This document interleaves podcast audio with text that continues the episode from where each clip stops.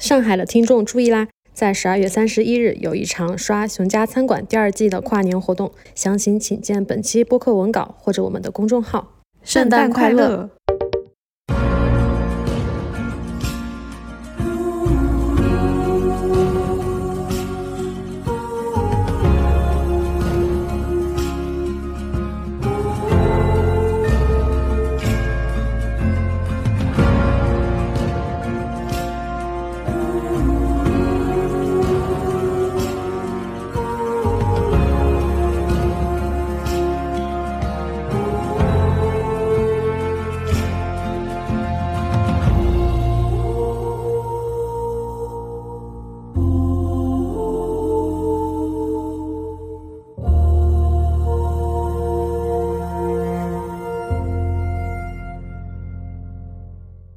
大家好，欢迎来到英美剧漫游指南，我是佑佑，我是重启，没错，又是我们俩。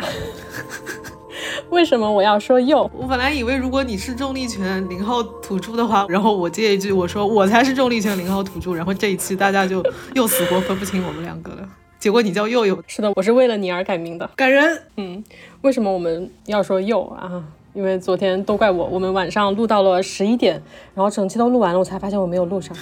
所以我昨天想了一个烂梗，就我们之所以又要重新录一遍，因为我们的组合名叫做又重启。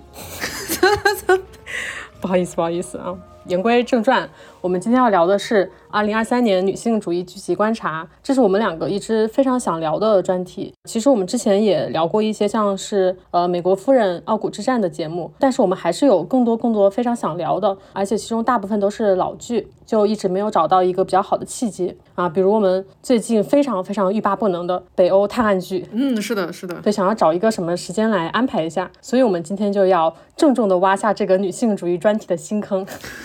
听到这期节目的就有福啦，因为这是我们系列的第一期。然后今天是平安夜，十二月二十四号。然后希望这期节目可以在二零二三年自然年结束之前跟大家见面，只有六天的时间了。会的，一定会的。然后也希望这期节目之后呢，我们小宇宙的订阅可以突破十万。之后呢，本台将正式接受品牌赞助啦。请大家在小宇宙、苹果播客、网易云音乐、喜马拉雅、Spotify 等平台订阅我们啊！如果喜欢本期节目，欢迎打赏，非常感谢大家。哎，我们现在是多少万？是不是离十万还差一点点？九万五千多吧，好像是。大家踊跃起来，冲！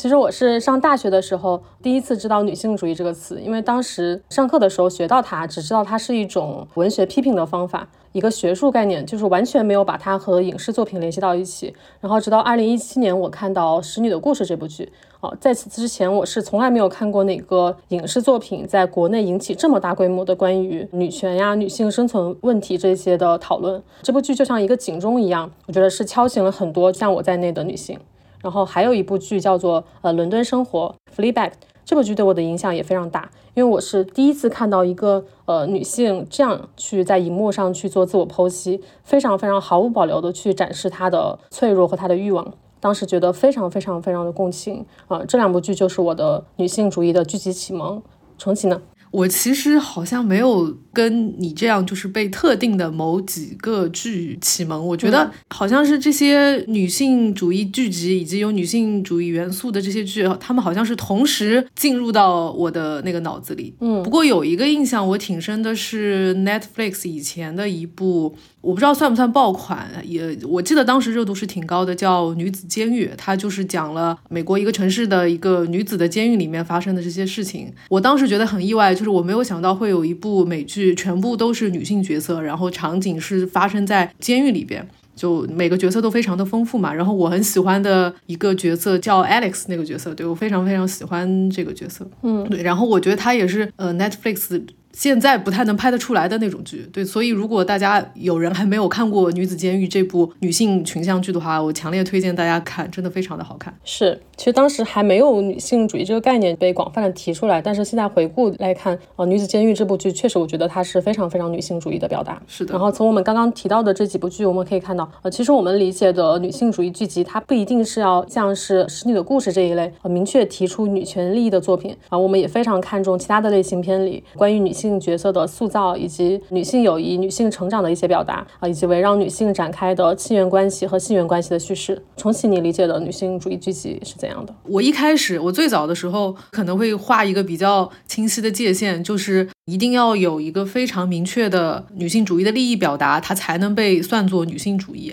像有一些剧，它只是女性不一定是主角，但是它有部分的女性主义的元素，那它其实就不能算是女性主义剧集。但是我现在对于这个想法有一点点改变，我觉得有些故事，比如说我们俩都很喜欢的《重启人生》，它未见得从创作开始是以女性主义为这个出发点的，是，但是在剧情的讲述之中，它其实展现了女性之间非常难得的这种友谊。也有非常动人的故事，所以我觉得，呃，这个标准好像也不用画的这么的清晰。对，我觉得女性主义的剧集也可以有不同的形式吧。嗯，包括我们之前聊过《风骚律师》，其实它也基本上是男性为主角的剧嘛，但是里面还是有非常非常独特的女性角色塑造，我们觉得是和我们以前看到的这一类的犯罪剧集非常不一样的，所以我们觉得也可以拿出来重点的聊。是的，《风骚律师》神奇的地方在于，他讲的角色大部分都是男性，但是 Kim 这个女性角色被刻画的非常好。嗯，受到很多人的喜欢。我记得当时我们还有录过相关的节目，然后我自己也跟其他的播客节目有聊的时候讲到说，Kim 这个角色的设置，他其实在一定程度上还是服务 Saul 这个主角。嗯，对，所以围绕他自己的一些生活的圈子，他自己的一些故事，其实，在《风骚律师》这部剧里面展现是非常少的。是类比同类的，比如说《傲骨贤妻》跟《傲骨之战》这样的同样为律师这种身份的剧集，你就会看到，这就是我前面说的嘛，就看你怎么样去划清这个界限。但我觉得有的时候你不用去纠结这个定义是什么也 OK。对，还有一个点就是，嗯，有一个比较粗暴的反向理解的方式，就是让很多男的破大防的剧，它大概率上就是一个女性主义剧集。比如今年夏天的全世界这款爆款电影《芭比》，我们在网上看到很多言论嘛，就很多男的被这部电影创到了。那如果很多男性被他创到的话，就说明了这个作品他在。对父权制的一些反抗，以以及打破这些男性女性的刻板印象上，他一定是做的不错。是，接下来我们也做一个破大防警告。接下来我们聊的很多剧可能都会对对。然后我们这期节目跟以往的形式不太一样，不是那种一步一步的去盘点推荐，而是结合这些剧集去展开我们的观察。啊，有的非常重要的剧集我们也会反复提及，特别喜欢重点推荐的剧我们也会多聊一聊。OK，那就正式进入观察。耶，正式开始，开始。我们的第一个观察是女性主导了犯罪惊悚片的新叙事。其实一开始构思女性主义剧集专题，杀夫这两个字就蹦到了我脑子里。嗯，杀夫题材应该是当年《致命女人》这部剧带火的。我当时还写了一篇文章，非常的标题党，叫做。埋葬婚姻不如埋了丈夫。当时还有很多营销号就用了这个标题。是的，这几年小荧幕上布满了男性的尸体，对，都要归功于《致命女人》这部剧。是的，开了个好头，开了个好头。然后是嗯，《大小谎言》，然后再到去年的《坏姐妹》。然后就是你可以看到这个发展的脉络是从家庭的内部的反杀，然后到一个受害者同盟的一个形成啊，甚至到了坏姐妹的时候会有男性也加入这个同盟。所以说被杀的丈夫他其实是一个比较高度符号化的一个角色啊，就并不是说一个那么真实的人，也就是不管男还是女，我们就是要共同去杀死这种有毒的男性气质啊。然后再到今年的《冰雪暴》这部剧，其实第一部剧它是以杀妻为主题的，然后再到今年是反杀前夫。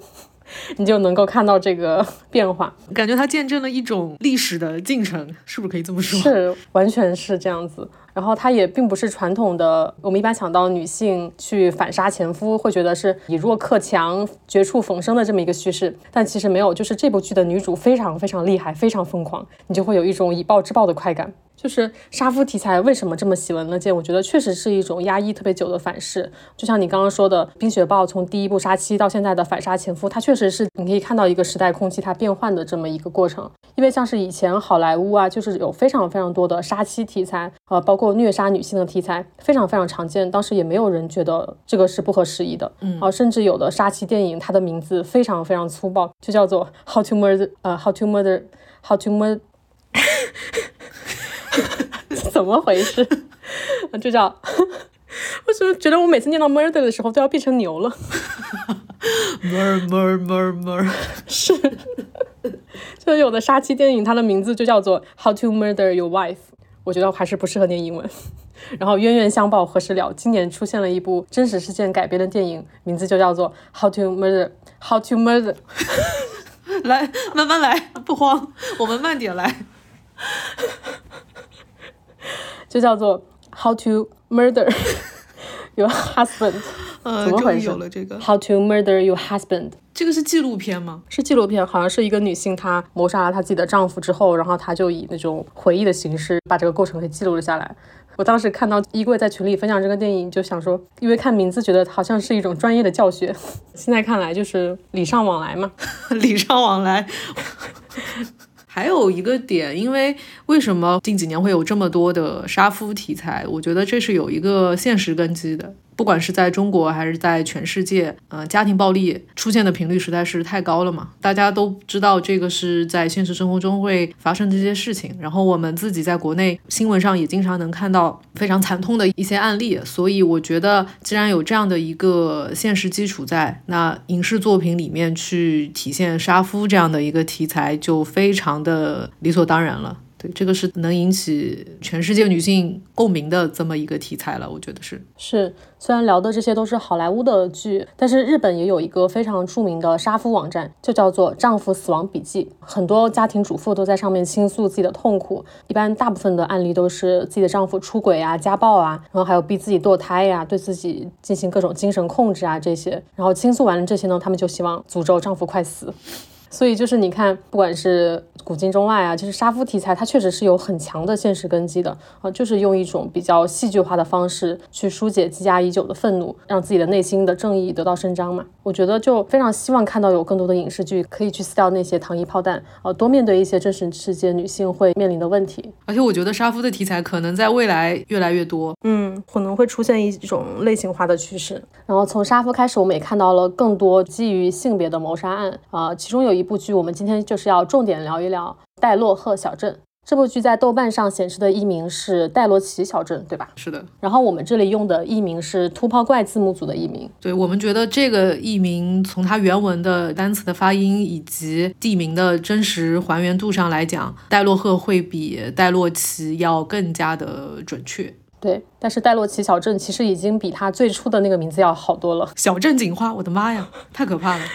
就是想问谁看到这四个字想要点进去去看？还有个叫死锁，死亡的死，门锁的锁，他就完全把他的那个名字的最后一个字母看成了 K。对，而且死锁这个翻译不明所以啊，就一句话概括这部剧，就是我见过的死人啊，死男人最多的一部剧。是的，大型连环谋杀。对，而且是针对男性实施的大型连环谋杀。呃，小镇里前前后后死了应该有十几个男人。本来就是一个很小的镇子，可能也剩的也不多了。有十几个吗？哎，具体忘了，看的有点早。嗯，然后因为它有一集还是从湖里飘上来了很多尸体，就是历史尸体。对对对对对，那一集那个场景非常震撼。就是那个观影会结束之后，嗯，多具尸体渐渐浮出水面，那个画面真的，对对对，过目难忘。嗯，然后它的主角是三个女性警官，她们去调查这个连环杀人案。这三个主角我觉得非常非常非常有特点。我觉得他们三个放在一起有一种去性别化的魅力，就是你不会想说哦，这个是男人或者是个女人，你不会把这个问题就不会。冒出来，然后那个女主，我觉得她探案过场就是她非常非常严谨，然后但是全身有一种被温和的力量包裹的感觉，然后你就会觉得她情绪非常稳定，跟她在一起会觉得特别安心可靠。对，是的。然后另外一个就是跟她完全反过来，另外一个就有点，他不是这个小镇的本地人，他其实相当于是一个外来者。然后他一登场的时候就是穿着短裤，然后一件花衬衫，就非常不符合大家印象中的这种女警官充满。职业干练的这种角色，然后他经常，我记得有一集他好像鞋子不知道为什么丢了。然后他就赤脚直接在，对，直接在路上这么走。然后他住的地方也是非常的脏乱差吧，可以说是。然后他整个人也不修边幅，不一定天天洗澡洗脸，就看上去非常的邋遢。但是他的这个个性，我觉得跟个子高一点那个女警官柯林斯这两个人性格其实是互补的。然后这个艾迪他也是因为之前发生在自己身上的一些事情，因为同事在那个办案过程中不小心去世了，嗯，所以他也是在一种伤痛之中吧。他有自我防御的那一面。所以艾迪的这个形象，我觉得非常好的一点在于，他告诉了观众，就是一个女性警察的角色不一定得是优雅的，嗯，干练的，她可以是任何的样子。对，也不一定是警察，就是所有的女性。确实，这个角色她，我觉得她可以说是违背了所有社会期待的那种女性美好品质。对，完全就是反着来，嗯，非常非常独特。然后后来你会慢慢的发现他非常非常可爱的一面。但是你会发现，他这样的一个呃行为以及性格特征，你放到男性的警察身上，哦，你能想到非常非常多这样的角色，对，非常正常。但如果是一个男性角色是这样的话，我们很少会去苛责说，哎，这个男的为什么这么不修边幅，或者是怎么样？是是是的，所以在这个角色的设定上，我觉得戴洛和小镇做的非常的好。嗯，然后另外一个女性角色，她其实也很有特色，因为她最初初看的时候，你会觉得哦，好像还蛮不起眼的，反而好像还稍微有一点刻板印象的感觉，就是他会跟着女主角跟着他们的屁股后面去做事，都是做一些非常非常具体的事，你会觉得是不是他也不会有太多自己的想法呀这些？但是中间有个情节，就是她和她的呃男朋友，她男朋友是一个呃尸检官，然后他们中间发生了一点点问题，我当时我就会想啊，会不会去进入那种就是因为一个男人啊，然后可能会影响到这个案子啊，就是这种常见的叙事，但是反而并没有，就是你会发现他有自己内心非常非常坚决的一面啊，自己内心是有一个排序的，我觉得就非常好。我记得印象很深的有一集是她本来当天和自己的未婚夫约好了要去拍婚纱照，还是去选婚纱，然后这个时候刚好那个案情有了一个新的进展，她接到了一个电话，需要立刻前往案发的现场，然后她就放弃了拍结婚照，就直接去了。然后这个时候我就知道，这个角色其实根本就不是我们想象中，她可能会结婚就过一个很理所当然的婚姻的生活，是，而且显而易见到了最后这个婚她也没结。对，非常毅然决然的。对，所以这三人探案组这三个人的角色，嗯、每个人都有各自的特点，所以他的这个设置真的非常的不错。嗯，然后这部剧的结尾也非常非常厉害，就是在我们已经到了一个呃，我觉得非常不错的高度的时候，他又来了一个更高的反转，翻两番，翻两番。就是如果不想听剧透的话呢，就可以直接跳到时间轴的下一段。我们接下来就是要大透特透。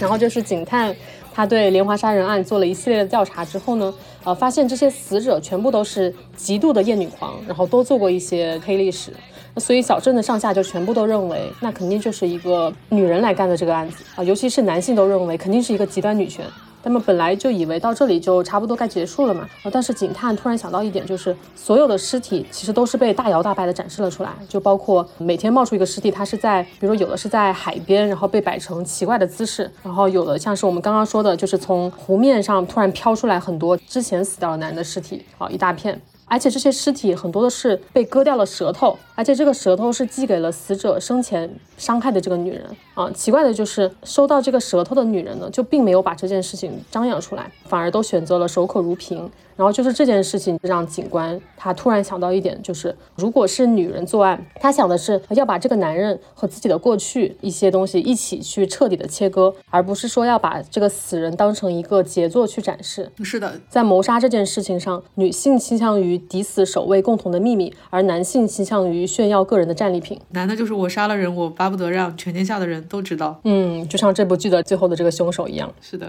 然后关于男女谋杀的动机，这部剧给了我们一个非常非常值得深思的一个答案。当然，它也并不是说适用于所有的情况，但是给了我们一个比较好的开放的视角。我就觉得，希望编剧以后在考虑谋杀案的动机的时候，可以创作出更加独特的角度。因为我们过去看到太多的复仇的叙事啊，然后情杀什么这一类的案件，动机都是比较粗暴、比较类型化的嘛。嗯，然后还有两部剧，他们都是以不同的方式颠覆了好莱坞的传统叙事，然后也是我们俩今年非常非常喜欢的。然后先聊《蜂群》，这个也是一个连环杀人案，不过它并不是悬疑片，而是从杀手的视角来写的。这个是我第一次看到一个女性的黑人女性连环杀手。女主是一个疯狂的粉丝，她就是顺着网线不断的去屠杀偶像的黑粉，但是事情逐渐的失控了。本来开始只是一个针对黑粉的点对点的谋杀，到后面变成一个一场非常疯狂的、近乎无差别的连环谋杀。黑人女性杀手这个在蜂群之前真的没有吗？我的印象是好像是有黑人女性杀手，但是好像黑人女性连环杀手我就没有什么印象。对对对，而且她在里面杀了非常非常多的人。然后你从这个故事的标题“蜂群”，这个名字其实可以看出来是有隐喻的。这个封后 Queen B 就是应该没有什么争议，就是 Beyonce。就是最后一集，就是女主她在半梦半醒的状态下去咬了她的偶像的脸，然后这件事情其实对应的就是 Beyonce 被一个女演员咬脸的这么一个传闻吧。这个剧还有一个不同于以往杀人复仇叙事带来的这种恐怖的感觉，是因为它其实从流行文化作为一个切口。我们现在每个人其实对于粉圈的文化以及粉圈的乱象，粉丝怎么样去维护自己的这个偶像的行为，我们在社交网站上其实是有非常明显的感受的。对，但这个剧里面，他把这样的一个感受。嵌套到了一个连环杀人案这样的一个叙事里边，所以你就会觉得这个恐怖感有一点，我觉得是有一点加倍的。因为《风群》这部剧独特的这种镜头语言以及他整个摄影的风格，你会有这种就像嗑了药一样，然后非常的迷幻，但是又一种非常迥异的一种感觉。嗯，而且他从这个有毒的粉圈文化的这一点，就是到最后，他其实有点落到女主对自己的认知的一个失衡上，因为他在里面就是他所迷恋的这个偶像，包括小时候他很迷恋的。一个同性的好友，就是他到最后，其实你会发现都成为了他自己人格的一部分，然后他反而有点找不到，就是自己就真正属于自己的那个人格在哪儿了。我觉得他也有点映射到现实当中，就是你如果真的特别迷恋这个粉圈文化，你就是沉浸到其中的时候，你真的到最后会失去自我。我觉得他是有这一层表达的。是的，就让我想到金敏的《喂马的不屋》的，就是那种非常瘆人的恐怖，后背发凉的这种感觉。对对对。然后这些年看过的莲花杀手故事，其实大部分都是非常相似的好莱坞的白男叙事，然后。他们的谋杀的过程可能会有一些翻出花样，但是说到最后的动机的时候，大部分全部都是回到童年创伤呀，然后回到原生家庭问题。就其实像《风群》，它这部剧它其实也是有讲到原生家庭的，但是你看它是怎么做的？这部剧的第六集，它突然转换到了一个第三方的警探视角啊，这个警探就非常非常熟练的分析说啊，这是一个典型的黑人女性杀手，然后他还去采访了很多小时候认识他的人啊，分析出他一定有严重的原生家庭问题。但是主创他就是故意让这一集显得和前面非常非常割裂。它虽然是一个伪纪录片的表现形式，但是你会觉得它是不可靠的，它是非常刻板印象的归因。我当时看第六集的时候，我甚至有点出戏，我以为打开错了文件，就说前五集都是那样的统一的摄影风格，怎么到第六集？首先画面变得非常明亮，然后另外屏幕上就出现了伪纪录片式的这种呃采访了谁谁谁，然后他的职业是什么，就非常跳脱的这种感觉，确实是主创的有意为之。嗯，就是要去故意讽刺这种好莱坞的传统叙事。对，像以前老的这种美剧《犯罪心理》，主题就是聚焦在连环杀手嘛，然后他就像你说的传统白男这个连环杀人犯，真的就是这样。这个剧到后来每一季之间的罪案的这个故事，甚至都差不多。是，就虽然。呃，我知道很多这些连环杀手，他也是真实事件改编的嘛，你就不能去那么大刀阔斧的瞎编。但其实你看《蜂群》，它其实也是有一些现实的灵感来源的，但是它依然可以做一些非常新的视角。嗯，然后另一部剧是《孽扣》。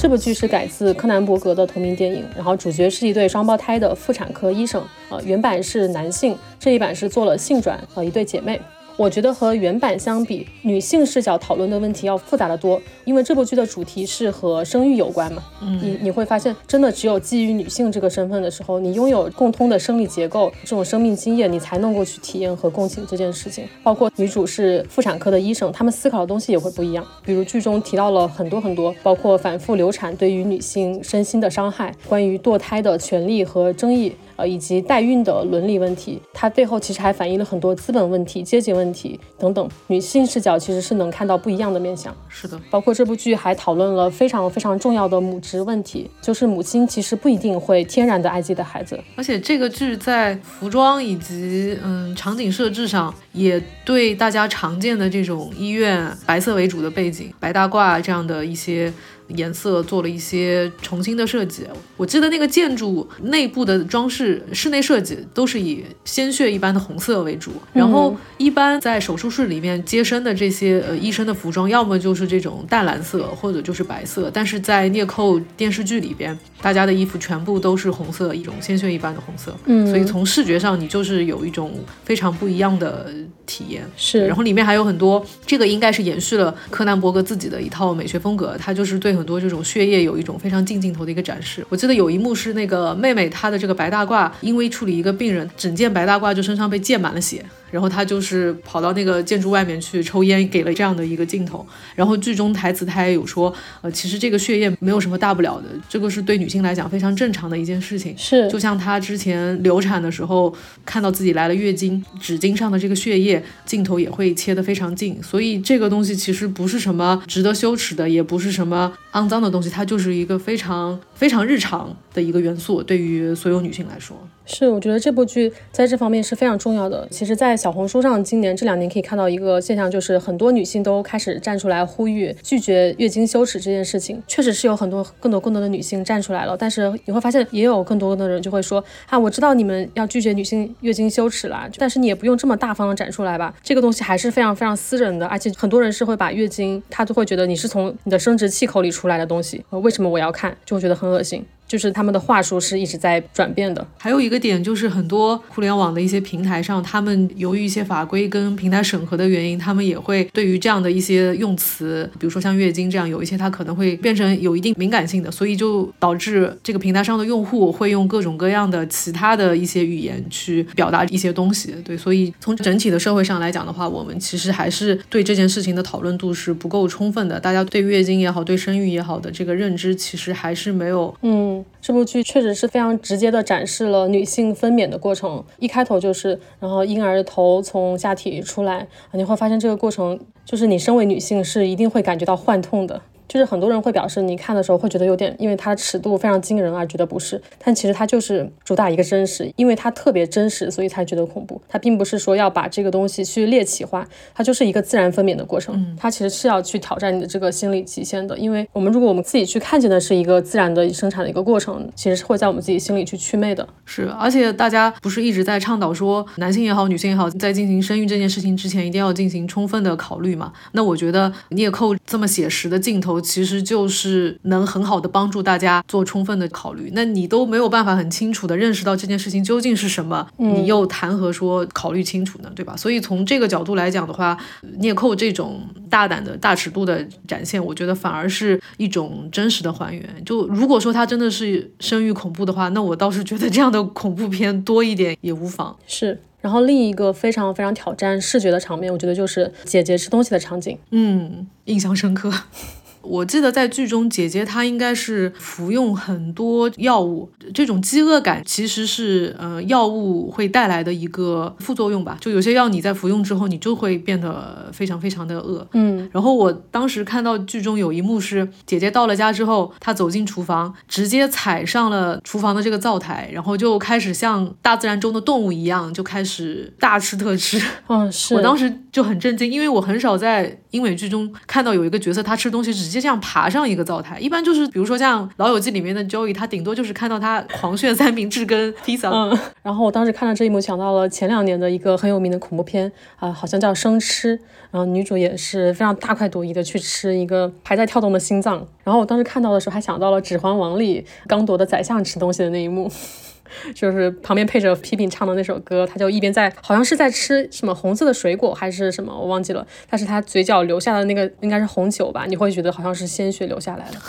也是像是一头野兽在吃东西，是因为食物本身就是欲望的一部分嘛，就和他的生理、心理的欲望都是挂钩的。包括他对他自己的妹妹也是这样子，就是他夸她的时候，甚至说 You are so deliciously perfect,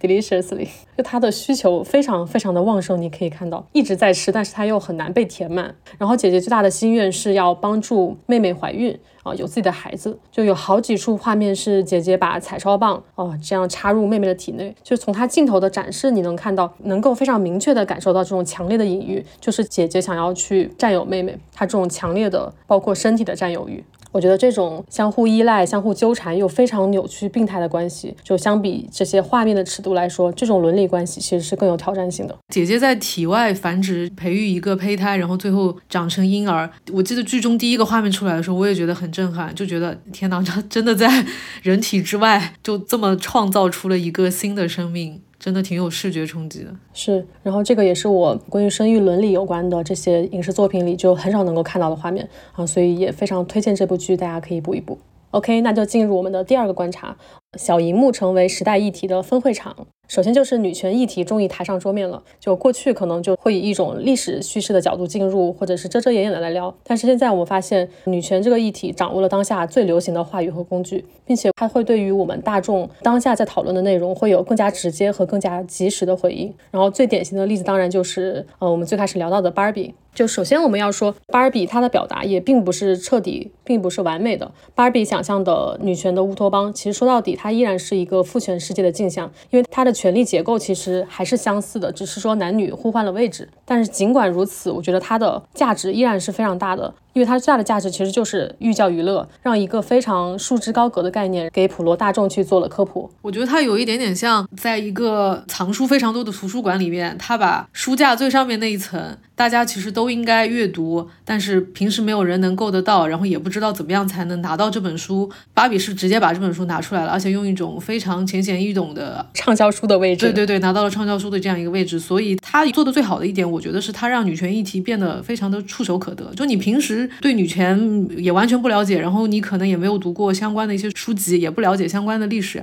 但是你仅仅通过芭比这样一部在商业上也非常成功的一部电影，就可以了解到这个概念。我觉得这个是芭比这部电影做的非常好的一点。而且你可以想象，如果是一个正在读小学或者读初中的一个女生，她第一次了解到芭比就是通过这样的一部电影，嗯，那你可想而知，在她以后的这种性别意识的认知上会有一个多么不一样的基础。因为可能像出生在八十年代、九十年代这一波人群当。中，我们对芭比的印象其实还是那种有一点点媚男的这样的一个倾向，然后是形象也是非常被物化的这么一个旧文化的这种一种体现。但是现在的话，你再看芭比，它已经有了完全不一样的一个定义。这个是我觉得芭比这部电影做的最好的一个部分。是，然后尤其是看到芭比的大荧幕上就直接的喊出了父权制这个罪魁祸首，是的，就是听到 patriarchy 这个词的时候，我就觉得啊，感到还是非常非常振奋。你就没想到哦，这件事情也可以在自己有生之年看到。就是 patriarchy 这个词在商业电影中完整的出现在芭比之前，我感觉其实很少见，很少见。因为之前你可能会看到，比如说骂这个男的呀，然后做一些相关的反思啊，但是很少有把 patriarchy 这个词就是这样直接的提出来。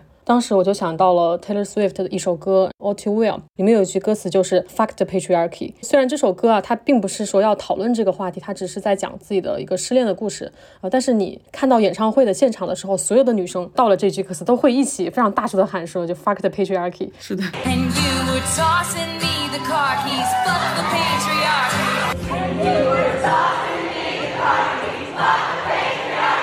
就你会觉得那个场面非常非常的感动，所以我觉得就是我们不要去低估这种话语的力量，哪怕你觉得他说的这一句话好像没有实质的意义，只是一句很虚的口号啊，哪怕是一个普通人，就我们也不要觉得我们的表达不够先进、不够深刻，然后就不去表达。没错，没错。接下来我们要聊一聊美国动画《哈利奎因》。这个角色其实诞生的时候开始，她是就是和小丑绑定在一起的嘛，她是作为一个小丑的附属品，小丑女是对你看到小丑女这个更加广为流传的名字，你就知道。然后她从呃小丑女到哈利奎因，你看这个名字的变化，你就能够非常能够感受到就时代思想它的变动的过程。然后第四季它的女权浓度非常非常高，就是我希望就是我推荐大家如果没有看过前面三季的朋友，你也可以去补一下哈利奎因的第四季，它有非常大量的性别议题的讨论，然后也玩了一些 anti hero 的叙事，包括小丑当选为了哥特市的市长，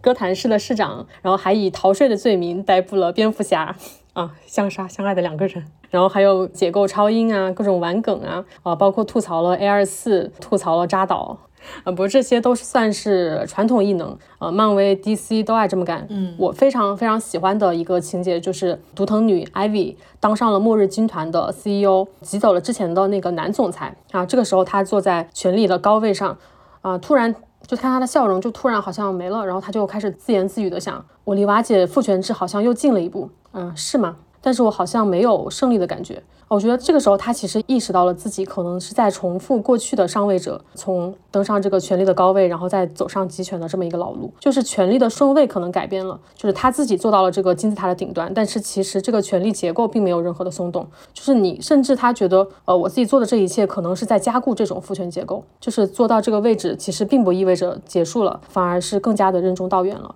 我觉得在这一点的思考上，哈利奎因可能是比巴尔比走得更远的。那他第四季最后有说吗？就我已经来到了这样一个位置，接着怎么办？关于这个问题，我觉得可能会在第五季的时候，艾薇上台之后，确实是当时做了一些举措，蛮充满雄心壮志的，然后也做了很多事情。但是他其实发现，就很多事情他本来想的、设想的很好，安排的很好，但是实施下来变成了一种形式主义，就中间很多最后都不尽人意，然后遇到了很多困难和阻力，而且他后面就不得不把很多时间投入到管理团队。这些比较呃流程性和琐碎的事情上，然后反而离他自己想要的目标更加相距甚远的。其实，在公众包括公司内部的期待里，就更希望他自己去成为一个呃女权明星或者政治明星，然后去为一些事情去站台。然后他经常是要焦头烂额的忙于各种的社交媒体，去公众面前去露面，然后很多事情都身不由己。然后所以他才意识到，虽然现在的话语权很大，我的影响力也很大，但是这还刚刚只是一个开始。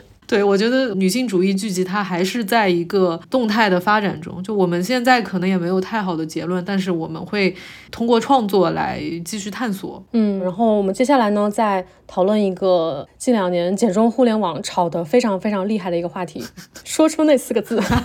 说出那四个字，我剑已经拔好了。对，我们要讨论的就是性别对立。嗯，然后性别对立这件事情到底是怎么形成的？我觉得有一部剧非常非常生动地演示了这个过程，就是我们刚刚提到的《戴洛赫小镇》这部剧。哎，又是他，又是他，咦，又是他！大家可能要习惯一下我们今天的这个节奏。呃，我们不是一步一步的盘点，就是可能有的剧会多次的出现。然后我们在第一趴有讲到过他的剧情嘛，就是这些男性接二连三的被杀，然后活下来的这些啊。已经没多少的人呢，开始人人自危，然后迅速结成了一个同盟，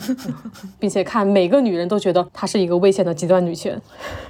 然后看自己都觉得无比委屈，他们怎么结盟速度会这么快？这也是这是男性的一种，我觉得这种天然的能力，就是从电视剧也好，现实生活中也好，我们真的是非常彻底的见识到了他们结盟的速度，叹为观止。对，包括其中有一个小男孩，我印象感到非常的震撼，就是他那么小的男孩到上学的时候，他为了和自己的其他的男同学可以打成一片，他就开始当着他们的面开始辱骂自己的母亲，就是非常非常非常脏的词，你就会发现哇，这么小的。一个男孩，你看他的思想是多么容易被影响，就是为了加入这个男性的同盟，他就愿意去诋毁自己的母亲啊，自己的身边的女人。有毒的男性气质在这么小的时候就已经埋下了种子，太容易传染了啊！然后这种非常狂热的现象就持续的、持续的发酵，然后最后就上演了非常离谱、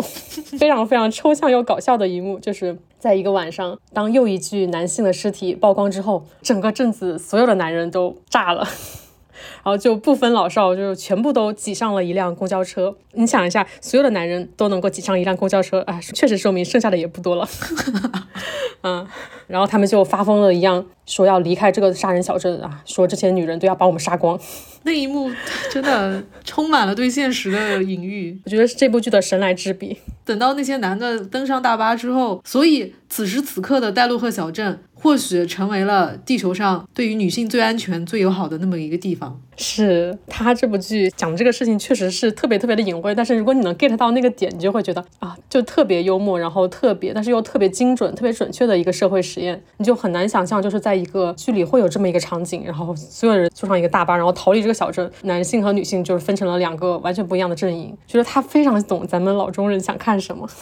原来是澳洲人最懂老中人。对对对，澳洲人懂。澳洲人也我觉得很牛，就是我第一次在一个电视剧里看到了女权男这个群体的表现，就是之前在我的印象里是完全没有过这个群体在在电视上出现的，而且是以这么一种非常非常讽刺还蛮深刻的一种形式表现的，而且我甚至以为这个东西会不会是中国特产，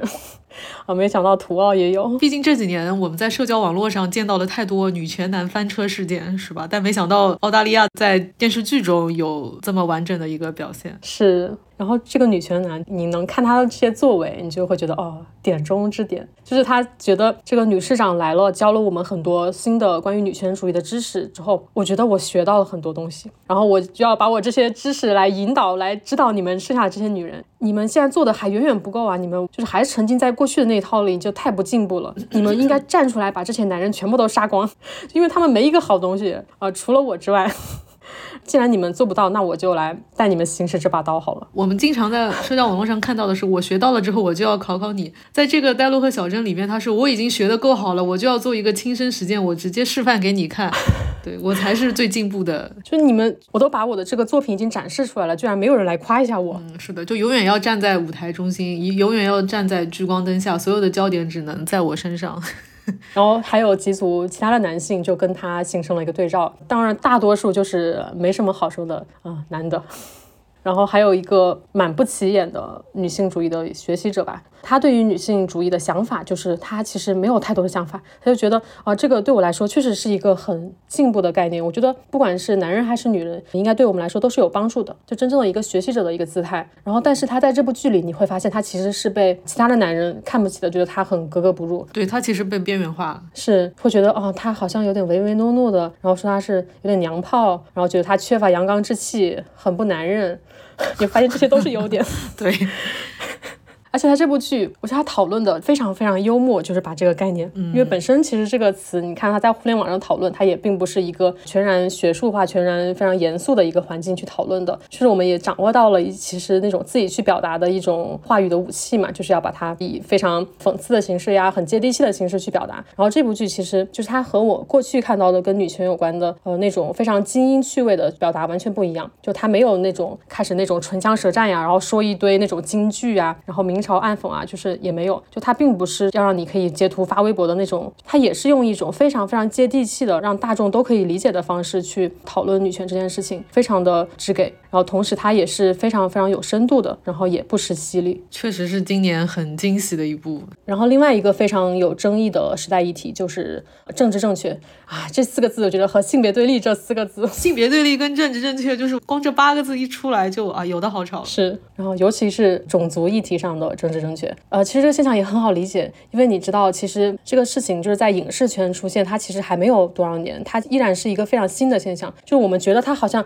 啊，怎么又是政治正确？你会觉得怎么一直是这个，一直是这个？就是因为现在的这个互联网出现，让所有的事情速度都加快了，所以你会觉得这个事情好像就信息爆炸一样向你堆过来。但其实它还是在一个非常新的一个萌芽的阶段，就是任何事物在这个发展阶段，它其实都是比较野蛮生长的。所以我们确实是会看到啊，我们承认确实。是看到了很多比较粗暴的命题作文，就它虽然是用了一些黑人的演员，但依然是套的这种。啊，好莱坞传统白人叙事的这种壳，嗯，我承认确实是有这样的作品。啊，但是其实我们今年也看到了非常非常多的作品，呃，包括影视剧，它其实是挖掘了更大的复杂性，因为种族议题它其实是一个和阶级问题、身份问题、文化认同问题，包括宗教问题很多问题杂糅的一个，就是它有很复杂的面相啊，包括去年的我们非常喜欢的《夜访吸血鬼》这部剧，嗯啊，我觉得它相比于之前的那部电影来说。它的复杂性是要远远要深刻的多，是我们之前也录了一期节目，我觉得它就是用黑人身份的这个视角啊，去讲了更多东西。然后我觉得大家如果感兴趣，也可以去补一下这部剧。然后我们也录过播客。然后再比如今年的《蜂群》这部剧啊，我们前面有讲到，它第六集就是切换到了一个黑人女警探的这个视角嘛。啊，这个我们之前就是播客也聊到过，就是她是一个非常非常符合刻板印象的一个黑人女性角色。首先，她是一个单身母亲。你就说到这个词一说出来，你就啊能想到很多。嗯，就是她一边要照顾自己的孩子，然后一边还要顾这个案子啊，非常非常的焦头烂额，同时又非常非常的尽职尽责。然后同时，他还对女主非常非常的共情，就是他从来没有见过这个女主，但是就通过去了解她周围的人呀，去了解她的成长环境啊，他就觉得啊，我已经能够跟她共情了。对，感觉共情他人是被刻在他们的 DNA 里面一样。是，二零一八年，然后有一个杂志就发表了一篇这样的文章。章就是讲的就是这件事情，他讲的是，就最近出现了一种非常非常不好的趋势，就是虽然电视上出现了很多黑人角色，好像觉得这个事情有在进步，但其实你去深挖这些角色，他们其实有个共同的特征，就他们都是一些非常非常善于倾听别人的一些，像是心理咨询师这样的角色，而且他们服务的对象往往都是一些对白人中产的家庭，就是这些白人中产家庭，他们有自己的非常多的生活，然后当他们遇到了一些问题和困惑的时候，他们就会来找这个黑人去咨询，然后这个黑人也是受过高等教育的，然后自身也有非常非常多的知识，但他完全没有自己的任何生活，就他所有的剧情全部都是跟这个白人挂钩的。我就是要来帮你解决问题的，对，就我是来来倾听你的故事的，就是你说什么我都能够全然接受、全盘理解。然后跟这类角色还有一个非常相像的角色，就叫做白人的黑人老铁，Blackie 的 best friend。我有一个黑人朋友。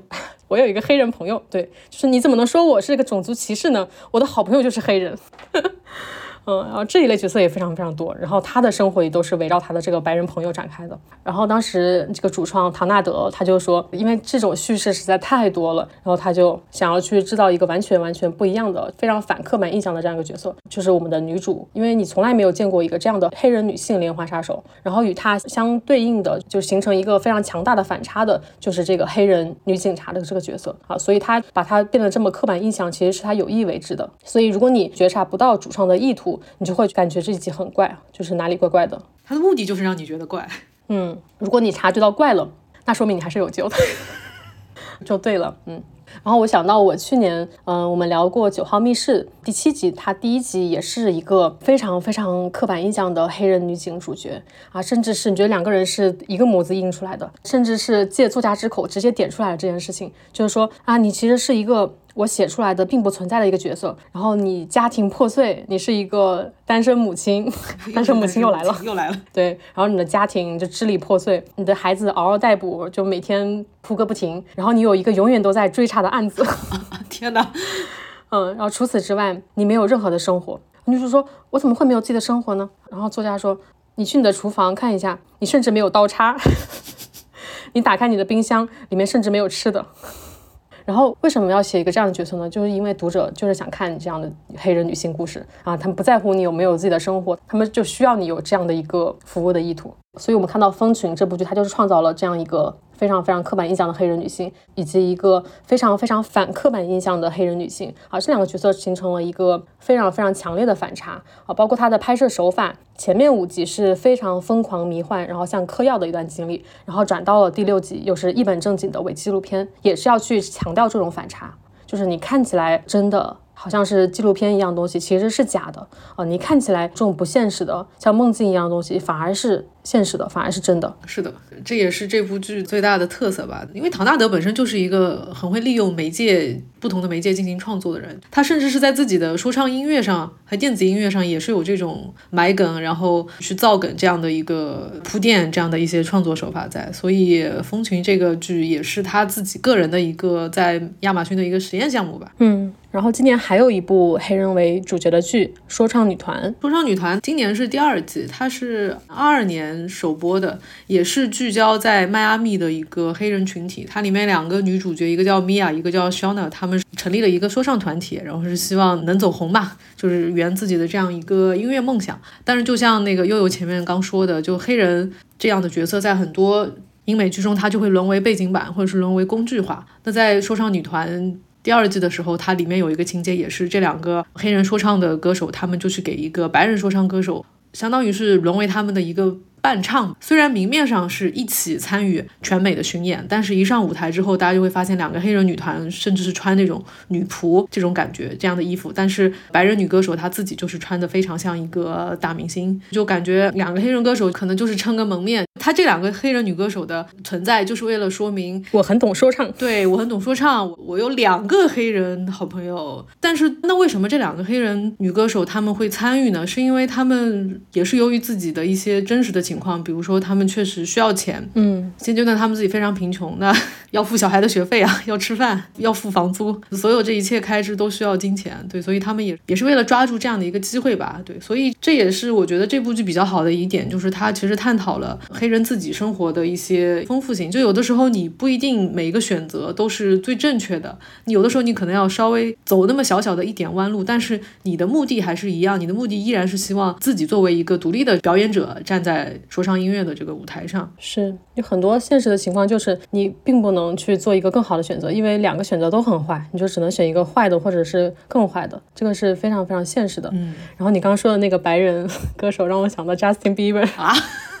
因为他之前也是很喜欢，就是在社交媒体上就展示自己啊，我跟黑人哥们儿朋友，甚至能说那个啊这个词逼掉啊。就是我甚至能说那个词，然后我们都是好哥们儿，然后我也非常懂他们的音乐。他之前有过这一类的形象呈现。你刚说的这一点，我突然间想补充一下，唐纳德之前那部《亚特兰大》，我记得是去年还是前年播的有一季里面，他也探讨到这个问题。美国的流行音乐界以及嘻哈音乐界经常会出现这样的情况，比如说我举个例子，像 Dr. Dre 跟 Eminem，他们一个是黑人，一个是白人嘛，他们其实就会讲到说，这种一个白人加一个黑人的所谓的师徒制，它其实有。有一定程度上，这个白人的音乐人可能是在剥削这个黑人，因为黑人很难靠自己的一开始就完全就能走红，他可能需要借助一些，比如说白人音乐、一些市场也好、资源这样的一个力量。但是，嗯，等到自己真的成名之后，他可能会有一定的反噬，所以这未必是一件好事，对少数族裔的群体来说。哎，感觉亚特兰大真的很像了解黑人这个少数族裔群体的一部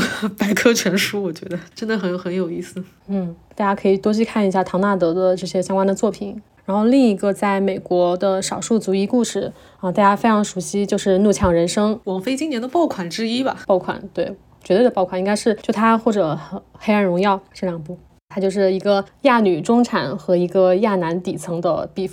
然后它在中国非常非常流行，也是大家很喜欢这种，也不是很喜欢，就是很熟悉这种东亚发疯实录的嘛。大家都知道这种叙事，嗯，女主她的身份呢也还蛮复杂的。她首先是一个新一代的移民亚裔，然后她是一个已婚已育的中年女性，她还是一个中产呃成功人士。啊，这个有争议，我看到有些人说她不能够称之为中产啊。总之是一个成功人士。男主跟她相对的就是一个非常非常苦逼的在美国的打工人，然后每天都会为自己的签证问题发愁。然后他未婚未育，处在社会的底层。就这两个角色，他相互碰撞的时候。因为他们的身份问题就是非常的复杂嘛，有不同的文化身份呀、性别身份呀、阶级身份呀，就不同的身份交叠在一起，让这个矛盾变得更加的复杂难解了。就是作为观众，我们非常非常能够共情这部剧，就是因为我们不管是以哪种身份进入这部剧，其实都能找到那个共情的点。就比如说女主她有一次和她老公在灵修的时候，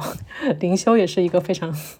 就灵修的时候，他们就开始借这件事情来讲出自己内心的压力，就讲到自己对于家庭生活的疲惫，觉得自己精神生活出现了匮乏啊，有点找不到生活的一个重心了。就是你非常能够，就是她作为一个女性啊，在家庭生活中这种困局，然后同为一个东亚人，你也非常能够理解他们啊为什么会有这种怒路症呀，然后为什么会觉得生活非常非常非常的压抑，因为我们也都是东亚人。然后包括男主他一个人在美国，虽然我们不在美国，但是你能够理解他也是一个在底层努力打拼的人，就是你能够懂那种酸楚感。当时看到他就是一个完全没有宗教信仰的人，然后在教堂里听到他们唱那种赞美歌，就他自己也跟着唱，然后唱到流泪的时候。就那一刻，我觉得非常非常的共情，然后这种共情就是超越了这些身份。然后这部剧因为今年也是被讨论的特别特别多嘛，然后我们就也呃不过多的展开。你刚提到灵修的时候，我刚突然间想到史蒂芬元他演的这个角色，他里面有一句台词是说：“你们西方人这一套心理治疗其实是治不了我们老中人呃不老中人不我们东亚人的毛病。”我当时就想说，我觉得我们要有一个怎么讲神农尝百草的心态，就你最好多去尝试一下，因为亚洲人我们说的这个东亚性有一个最大的特点，就是我们非常擅长假装。幸福，我们非常擅长假装自己没事。是是，对，其实很多时候你只要只要对自己保持真诚，你只要对自己诚实，就像我很喜欢的一部韩剧《我的解放日记》里面，他们那个解放协会的宗旨就是不要假装幸福，也不要假装不幸嘛。嗯，所以你只要对自己诚实，就很多事情还是有救的。确实，就是这个女主，我其他的时候都没有对她产生过什么共情，反而是她灵修和她丈夫吐露心声的那一段，我觉得这是我对她最共情的时刻。对我们就是太少说实话了，是缺少这样一个契机。然后我们接下来要聊的是，我们还想看女人跟男人谈恋爱吗？嗯，这两年看到越来越多大家的诉求就是，求求编剧别再写这种 B 级感情线了。就本来剧情进行的好好的，然后一到感情线我就想跳过。我觉得很多人并不是完全排斥看爱情片嘛，而是说被很多工业糖精投毒太久了。嗯，B G 感情线不想看是因为可能写的太难看了，没写好。举个比较极端的例子，《风骚律师》里面 Saul 和 Kim 不就是 B G 感情线吗？还是跟剧作的质量有一定关系。对，其实他们两个的感情线确实是和剧情和很多复杂。面就是纠缠到一起的，他们不能单独的被提出来。我觉得很多我们讨厌的 B G 感情线，就是因为你发现把它去掉，就完全对剧情没有任何的影响。就 是他就是为了写感情线而写感情线的，就是我为了让你们磕糖，就你们不是爱看磕糖吗？我就开始写两个人是毫无理由的在一起，你甚至感觉不到任何爱情的存在。而且就是近两年你会发现关于。恋爱脑啊，心猿脑啊，这些词就开始流行起来了啊！包括以前就是一个明星离婚的时候，就会成一个非常非常大的事件。但是现在大家会都会说啊，终于离了，就非常支持这件事情，然后会支持很多明星啊，你离婚之后独美啊，然后包括一些曾经我们在谈论的是爱情，然后现在我们谈论的都是亲密关系。其实这些变化啊，你发现关键市场它就是发生了太大的变化啊，大家对情感的态度也发生了巨大的变化。但是非常非常多的影视作品，它的反应是非常非常滞后的啊，甚至还有的是几十年前的一模一样的偶像剧的套路。但是我觉得有一点可以肯定，就好几年前、十几年前，比如说像古早像《流星花园》这种就是爱情题材类的剧，放到今天，我觉得它是完全不奏效的。甚至是像《老友记》这样受到非常多人喜欢的剧，我觉得它如果是出现在今天这个时代，他未必就能获得像当时这样的热度跟喜爱程度。你说《老友记》，昨天我又在看，我昨我昨然后又看到了他们第四季，就是他们又一次复合的时候，就复合的可能还没一天吧，然后他又开始在床上喊 “We are on a break”。我我真的很不喜欢 Ross Geller 这个角色，我今天就掷地有声的说出这句话，我真的好讨厌他。就是我第一次看《老友记》的时候，就是大学的时候，应该是十几年前，暴露脸。然后就当时看的时候，其实我还蛮喜欢的，而且我当时非常非常喜欢，就是那一幕，就是啊，他当时谈了一个女朋友，然后他就开始把他跟 Rachel 做比较，然后列出他们的优优缺点，然后说啊，那个他女朋友的缺点就是 She's not Rachel。你知道我当时看的时候，我觉得非常感人，你知道吗？就是我当时觉得，哦，She's not Rachel。我当时就想的是这个，然后，然后我这次重看的时候，我的那个表情就是 Papi 讲看《再见爱人》的那个表情，是吧？所以你看嘛，有一些作品它出现的这个时代时间点很关键。对，我觉得也不是说你要去站在我们现在的思想，然后去批判这些东西，但是我们觉得这些点还是非常非常值得再次被讨论的。就像《老友记》里面当时很多台词，就是感觉在嘲讽、嘲笑 Chandler 不太。有男性气质，不阳刚，而且甚至有一些就直接说他是娘娘腔。对对对，你先放到现在，先不说别的，这些台词我觉得就不能写，就不能这样写了。对，所以一个作品的创作还是跟它的时代是非常有关系的。所以我们结合这些时代关键市场的变化来重新去聊，我觉得还是非常非常有意义。包括《老友记》，其实我们也一直想要找一个契机来聊，然后直到现在都还没有重新开始。先埋坑再说，而且讲到《老友记》，就再补一点，就是我们在很多影视作品里面，经常会发现是，就包括大家在日常生活中的认知是，爱情好像它就是比友情要更高一点的。感情状态 S.H. 不是有首歌叫《有达以上恋人未满》嘛？他就是好像呃形容一个人的关系，他是要比朋友多一点，但是又没有到恋人。这个言下之意就在于很多人他们在心里面就是觉得爱情好像就是比可能是比友情能更让人产生连结。但是我觉得其实不是这样子，是因为很多这种所谓的浪漫的、神圣的这种爱情，我觉得都是后期通过影视作品来建构的。从文学开始，甚至是中国的古代诗词，一直到后来的电视跟电影，大家都在写爱情，但是对。比之下，呃，描述友情的作品就非常非常的少嘛，对吧？别的不说，一年中国跟呃外国加在一起的，光情人节就有三个，我觉得已经多得非常离谱了。每个月都有情人节，你不知道吧？每个月的十四号都是情人节哦。对，整个文化氛围上就是一直是这样，所以我觉得，之所以大家今天提到这些爱情会觉得很动人，很大的程度上它是被后期建构的。这也是为什么我觉得很多人现在可能不爱看女人跟男人谈恋爱，但是。依然可能会觉得《老友记》这样的剧集很感动，是原因是他们六个人其实是六个好朋友嘛？对，我觉得这个很重要。对，就是现实生活中我们聊爱人聊的太多了，但聊朋友聊的相对来说真的太少了。是，而且很多时候确实像《老友记》里的关系，比如说呃，莫妮卡跟 Chandler，你说他们俩，他们并不是说从友情进入到了爱情，就是它不是一个这样一个状态，一个递进的状态，就是很多时候这种感情它是交织在一起的，只是可能从我们现在当下来说，并没有更多相关的词汇来去描。述这种感情才会说什么有达以上啊，恋人未满啊，就是我们的亲密关系啊，然后我们是 dating 的状态啊，就是这些。我觉得可能在情感关系、情感状态这些发展上，就是未来可以有更多相关的这样一些描述也好，或者是去找到一些新的出口也好。是的，觉得我们就不用是一定要被限制在这里面。而且我最近在反思一个事情，就是比如说你看到一个你喜欢的偶像，或者是你喜欢的歌手，甚至是你喜欢的角色，你脱口而出的是啊，天哪，我好喜欢他，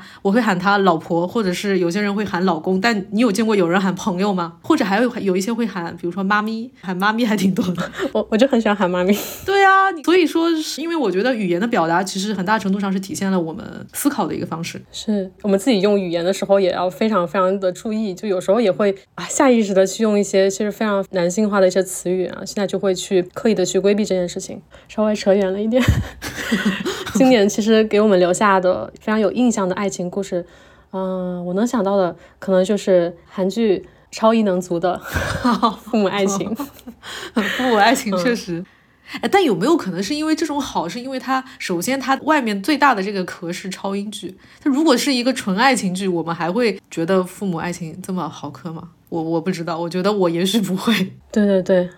然后我的解放日记，哎，我的解放日记是今年的吗？二二年还是二一年的？不是今年的。那个爱情线我也觉得非常非常不错，但是只限于前面，就是男主找回自己的真正的那个身份之后，我就觉得啊。不太想看。你说孙锡九那个角色穿破烂的时候比较好看，对吧？是是是，他就适合当一个田里的老农。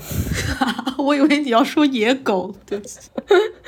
然后今年就是在美剧领域，化学课的感情线应该是讨论比较多的。然后我们群里也经常有人拿出来讨论。但是我当时看的时候，我就啊，以为这就是一个爱情故事，但是没想到男主其实第二集就死了，真的太好了。对，车祸死的。当时我第一反应是，哎，是不是被女主杀的？我以为是那个做实验的时候不小心误食化学。世纪，嗯，他其实就是车祸。然后除了前两集他非常短暂的出现之后，之后其实一直是在以回忆的形式，或者是他童年的形式出现的啊，也不断的出场。其实很多人说这个男主是一个非常非常完美的男主，然后第二集就死了，非常非常遗憾。但说句不太正确的话，就 觉得恰恰是因为他死在了非常非常完美的这么一刻，就是他们刚刚开始相爱，然后即将迈入新生活的这个节点，就是这个节点，就是他死的是最好的。也不是说他死的最好，就是因为他们这个时候的感情还是一个就是浓度非常非常纯粹的一个时刻，所以你会觉得这个角色是特别特别完美的，因为还没有一些觉得这个角色他是一个非常非常被高度理想化的一个男人，嗯，就并不是一个真实世界里会存在的一个人，而且他如果不死掉的话，我总觉得后面的剧情。其实大家不见得会很喜欢，对，因为他这个时候女主刚好好怀孕了嘛，然后虽然他们会幻想说我们的未来一家三口一定会非常非常美，和和美美，但是我很难不去想象说她生完孩子之后会不会变成一个必须要为家庭去放弃事业啊？你可能会说这个男主他这么好，肯定会尊重他的事业选择，肯定不会啊。但是你看他们的邻居，他们的邻居就是一个非常现实的一个例子，那个女人和她的老公也非常非常的相爱呀，就是她还是为了他放弃成为一个律师，然后当一个家庭主妇啊，这个事情就是摆在这儿，而且。如果男主不死掉的话，后面女主角的自我成长以及更多的故事是没有办法展开的。是，就是我觉得他对于男主的感情，就是很大程度上就是他自我投射的一部分。因为这两个人你会发现他们是非常非常相似的两个人，包括他，他们和他们的同事非常非常的格格不入，那些同事都不太理解他们。嗯，但他们两个彼此是非常非常懂彼此的，就是他们是一同一个世界的人。我觉得是因为他们特别特别的相似，然后包括男主死之后，你会觉得这份爱其实依然是延续的。并不是因为他们有了孩子，而是说女主她其实是自己去想象和建构了一个爱人。这个爱并不是自我实现的终点，而是她自我成长的一部分，并不是说我爱他，然后这件事情就到了终点，并不是说事情的结尾就是公主和王子在一起，就是其实这个是开始，不是句号。我觉得这种把他的爱情的故事放到他自我成长的这个故事这个叙事里，这种是非常非常女性主义的。是的，不像公主跟王子这种童话故事，他们来到这个世界的目的仿佛就是为了爱上彼此，这就太荒唐了。是。然后其实还有一部剧叫做《好想做一次》，这部剧最终指向的其实也是成长。然后剧中的女主角叫 David，她对她自己开学的时候给自己定了个目标，就是就是我毕业的时候一定要和男人发生关系，就是我一定要。一定要做爱，实践性生活。你看，就是因为这些词语都被男性去掌控了，我有时候想表达一个词，我都不知道要用什么词，就包括破处这个词，嗯，我就会想一想，就包括处女这种词。对对对，觉得有时候咱们就是要敏感一点去更正一下。然后他其实中间和不同的男人去发生关系，也不是每一段都是发生了性关系啊，就是不同的亲密关系，包括有的是从朋友走向了恋人。其实你会发现，这些其实都是他呃完成青春期对于欲望探索的一部分啊，都是他成长的一部分。所以我觉得最后女主她和 Ben 在一起了，我觉得是支持的。但其实她如果最后是单身了，我觉得对我来说也是不错的选择。就是不管是什么选择，我觉得都是 OK 的，因为她的成长是完整的，就是这个叙事是完整的。嗯，而且我觉得欧美剧里边的青春剧，比如说像《好想做一次》，哎，这个中文翻译也是很想吐槽，它英文叫 Never Have I Ever。还有一部是大家都知道的，应该是英剧嘛，性教育 （Sex Education）。我觉得还有去年的那个对大学女生性生活，对。我觉得这些剧，我觉得很适合。咱们 老中人、成年人再看一次，我不知道现在的学校的性教育的到底是进展到什么程度了。就以这种八零年代末、九零年代出生的这些，根本就没有受过正常的性教育，所以对这个性关系的一些认知，大家其实都非常的残破。但是我觉得，像嗯，好想做一次以及欧美的这些剧集，我觉得现在看其实非常的有必要。我觉得成年人看完全没有任何问题，你就相当于重新再来补一补课。对，而且我觉得他们有的时候虽然都是一些高中生，但是他们的一些。想法，我觉得相对来说可能会比我们更加的成熟，因为他们很早就对性这件事情，他们有一个比较完整的一些认知，健康的认知，是不像我们已经错过了最佳的那个学习时段。但是我觉得现在回顾之后再来看的话，其实对我们也有帮助。对，重新补课。所以我觉得好的爱情片，就爱情不能是终点，就不是说两个人相爱就是最终的目的了，就是你的最终的目的还是要去实现你的自我成长，它是你的其中的一部分。我觉得这样的爱情片是我觉得会是比较不错的一种。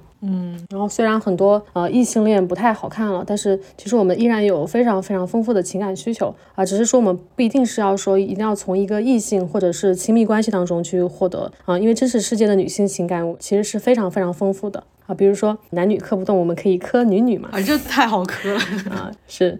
有一对还蛮好磕的 CP，就是我们前面提到的毒哈 CP，哈利奎因和毒藤女 Ivy。就是我最开始知道这部剧他们俩这一对的时候，因为他们到后面他们两个的关系，就是你会觉得哇，真的是浓浓的荷尔蒙，就是性吸引力非常非常强。但是呢其实你看第一季他们最开始的时候，他们并不是因为荷尔蒙吸引而走到一起的，因为当时他们两个其实都算是直女，都有男朋友，并且完全是 Ivy 想要去帮助哈利奎因，就仅仅是因为基于一个女性对另外一个女性非常纯粹的共情啊，她就是想要去帮助她，帮助她走出小丑的 PUA。而且独藤女她自己是有一个男朋友的，叫风筝人。风筝人，风筝，这个听起来也太不酷了。我想知道，因为我没有看过，我想知道风筝人的超能力是啥。他就是像风筝一样在天上飞。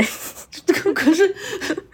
就只有飞吗？可是不是很多超英都有飞的能力吗？所以说，大家就会说这一个非常非常普通的男人，但是确实又没有什么刺可以挑。嗯，因为用独藤女的话说，他就是特别的温柔体贴，又非常的可靠。但即使在这样一个情况下，他们虽然爱情就是不出错的情况下，可以这样说，就是毒哈两人还是互相吸引了。我觉得这种就是我非常非常喜欢的爱情的描述，因为它是超越理性的，你不可自控的。我并不是因为我的另一半出了什么错，所以我才想要去找到另外一个情感的诉求，而是说我们的互相吸引力是我不知道就是什么时候它就自然而然的发生了。毒哈 CP 就是这样的，因为对哈利来说，最开始他就是觉得自己我就是小丑女，我就是小丑的女朋友，就是这个就是他对自我的认知。然后，Ivy 是启迪了他的女权主义，这个算是他的引路人。然后之后呢，他们就变成了非常非常信赖、非常依赖彼此的一个伙伴关系啊，朋友应该说是朋友。但是他们到最后又变成了，我觉得是信仰、三观都非常一致、非常坚定的同行者。所以我从这段关系就非常非常能够理解为什么大家会觉得女女更好磕。其实他们并不是说你要教会我什么。就是他们的这段关系的这个过程，我觉得你能感受到他们都从中获得了成长，而且他们从一个直女，或者说变弯，或者说他们自我的觉醒、性向的觉醒，就是紧紧相相关的，并且是跟他们的最终的自我实现是联系在一起的。所以说，我觉得可能异性恋这个本身的叙事它就有一定的局限性。就如果说你要探索一段关系中更大的可能性，大家怎么样互相吸引、互相帮助，它很有可能只有同性之间，它才能表现得更好。我也不知道，我觉得确实是因为很多时候我看到他们就是女性表现她自我意识觉醒的那一刻，就是跟她的性向是挂钩的，就很多看到女女作品都是这样表达的。然后那一刻你会觉得，即使不是拉拉她去看，都会觉得非常非常能够共情啊。像电影上，比如说像艾黛尔的生活，还有燃烧女子的肖像这些，就你不用说太多话，就你光看他们的这个故事，你就会觉得非常的动人。而且不管你是谁，所有人看了好像都会为之感动。是。然后我们再聊一聊母亲跟女儿，这也是一个不断被书写的命题。我觉得母女关系其实是非常非常非常复杂的啊，并不是简单的母爱两个字可以概括。然后近两年大众对于母女关系也是有了非常非常多新的探讨啊，包括基于血缘的这种亲缘关系是否可靠，就是近两年也有非常非常多讨论。然后很多人也颠覆了过往对这个事情的认知，包括我们过去经常说的是，呃，女子本弱，为母则刚。我们现在就会知道，呃，女子本不弱，为母也可以不用刚。嗯，而且我觉得很多人结合自己的真实生活。经历来看，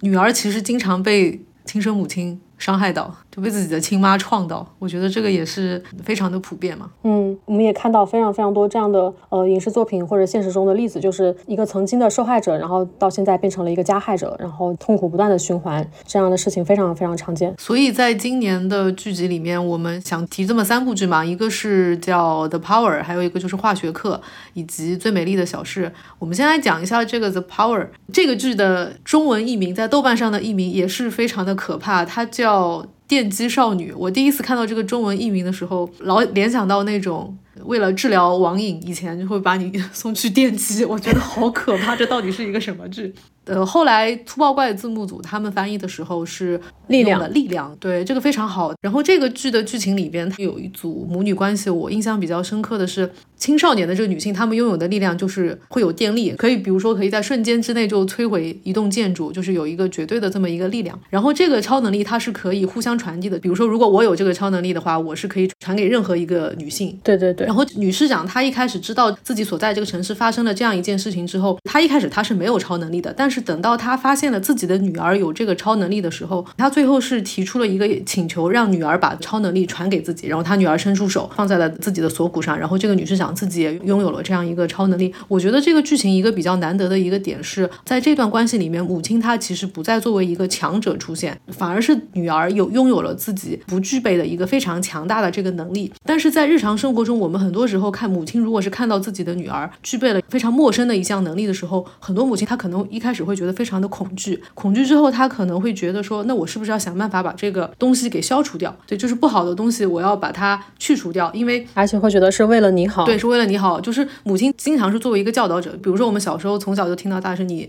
头发不能烫卷，不能染色，不能做美甲，就你不能干这个，不能干那个。他们都是有一个绝对权威这样的一个身份出现。但是在《The Power》这个剧里边，这个市长他其实是处在一个跟自己女儿非常平等的一个地位上，然后也是因为自己的女儿把超能力传给自己之后呢，他。其实就是逐渐理解了这样一个超能力对于女性的身体会发生怎么样的一个变化，它将如何改变这座城市，改变所有人类的生活，他才是慢慢慢慢理解到。然后也是在这个超能力发生传递之后，他们之间的已经僵化的这个母女关系慢慢慢慢被释然。对，所以我觉得母女关系有一个很大的一个点在于，我们其实并不想在电视剧中看到突然间自己就被和解，呃，两个人各自倒退五十步，然后达成一个为了和解而和解，而是真的是理解了对方的需求，去尝试理解对方，一个平等的视角下去做这件事情，那这个和解才是有意义的。所以我觉得这个是《The Power》这部剧里面我觉得做的非常好的一点。很多剧它各退一步，各打五十板，就是因为他们找不到一个母女之间可以交汇的这个点。嗯，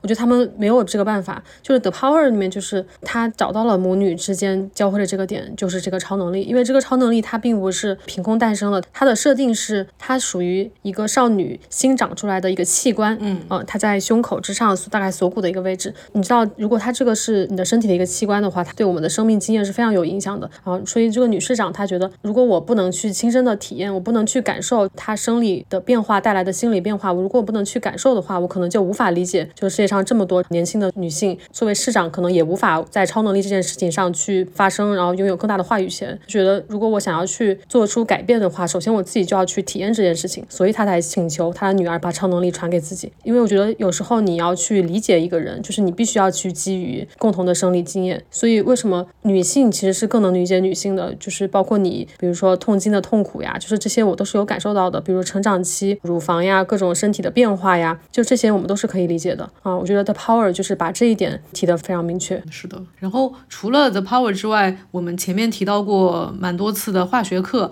我觉得这个女主在和自己女儿这样的一个关系。里边也是把自己摆在一个非常平等的这个地位，就比如说她在和呃女儿的沟通中，我们很少看到常见的这种妈妈以教导的口吻告诉女儿，你现在可以做作业了，你现在可以吃饭了，要去吃饭，要睡觉这样的一些事情。她其实很多时候她的语气是我在跟女儿讨论一件事情。印象比较深刻的一个情节是化学课的女主，她最后。去做了一个美食节目的一个主持人，然后有一次在和女儿的聊天中，他的女儿跟他说：“妈妈，我喜欢你出现在这个美食节目里，但是我觉得你并不属于那儿。”然后女主也是因为听到了自己女儿这段话，她又重新思考了自己的整个职业规划，所以她最后还是没有再继续做这个美食节目的主持人，而是去一个大学继续去教授化学，也是希望自己能继续从事化学家这样的一个职业。因为我们常常会说的一句话就是：你不要觉得小孩子小。呃，小孩其实什么都懂，但是你想，如果说你你作为一个大人，你知道小孩什么都懂的情况之下，那你就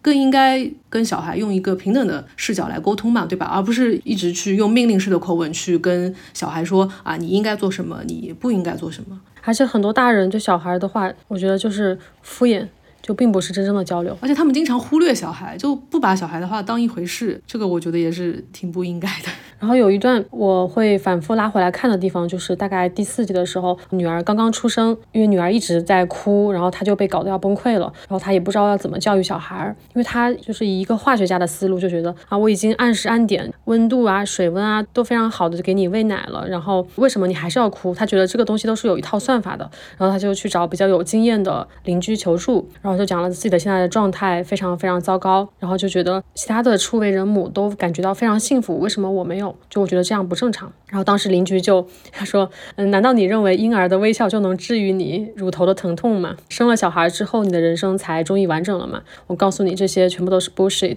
然后当时女主就非常非常困惑，说，嗯，我以为母亲爱自己的小孩就是应该被刻进 DNA 的，母亲就是天然的就会爱自己的孩子。我一直以为是这样的，但是我此刻却只想要把我的女儿送走。然后这个时候邻居就问他的另外一个朋友说，哎，你儿子出生那会儿，你有几次想要把他送走的念头？然后那个朋友说。两次，每天两次，每天两次。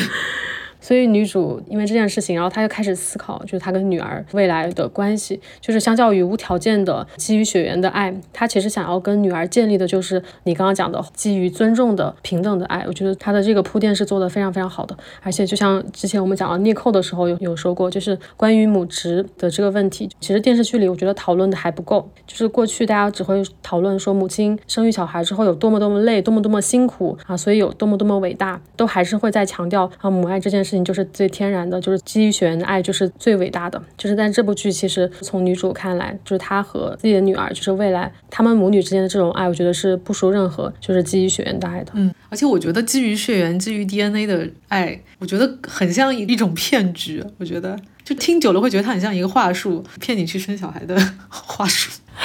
好。呃，然后关于母女关系，还有一部剧是《最美丽的小事》啊，这是一部今年比较少的丧剧。它的主角是一个中年女人，她的生活分崩离析，然后也是一个非常典型的 broken people。她被丈夫赶出了家门，然后女儿也非常非常仇恨她，她就只能向一个叫 Dear Sugar 的情感栏目去倾诉她的故事啊。然后她不断的回忆自己小时候、自己年轻的时候，她和她自己的母亲的一些过往，包括她觉得自己曾经最不被理解、最不被她的家庭包容的这些很悲惨的过去，现在回想起来都是她母亲曾经也最艰难的时刻。这部剧非常打动我的点就是，她通过这件事情意识到了母亲也曾经。经是一个女儿，就这个是常常被忘记的一件事情，甚至有连她自己有时候也忘记了。直到她重新认识了自己的母亲，她才意识到，就是自己现在身处到那个位置，她才能够去更加去理解她，然后也从更加理解自己，也理解了自己的女儿。不管是和过去还是和当下，都找到了一个和解和治愈的方法。其实还有一部也是讲母女关系的剧，叫做《玛丽的世界》，但其实这部剧我没有看过。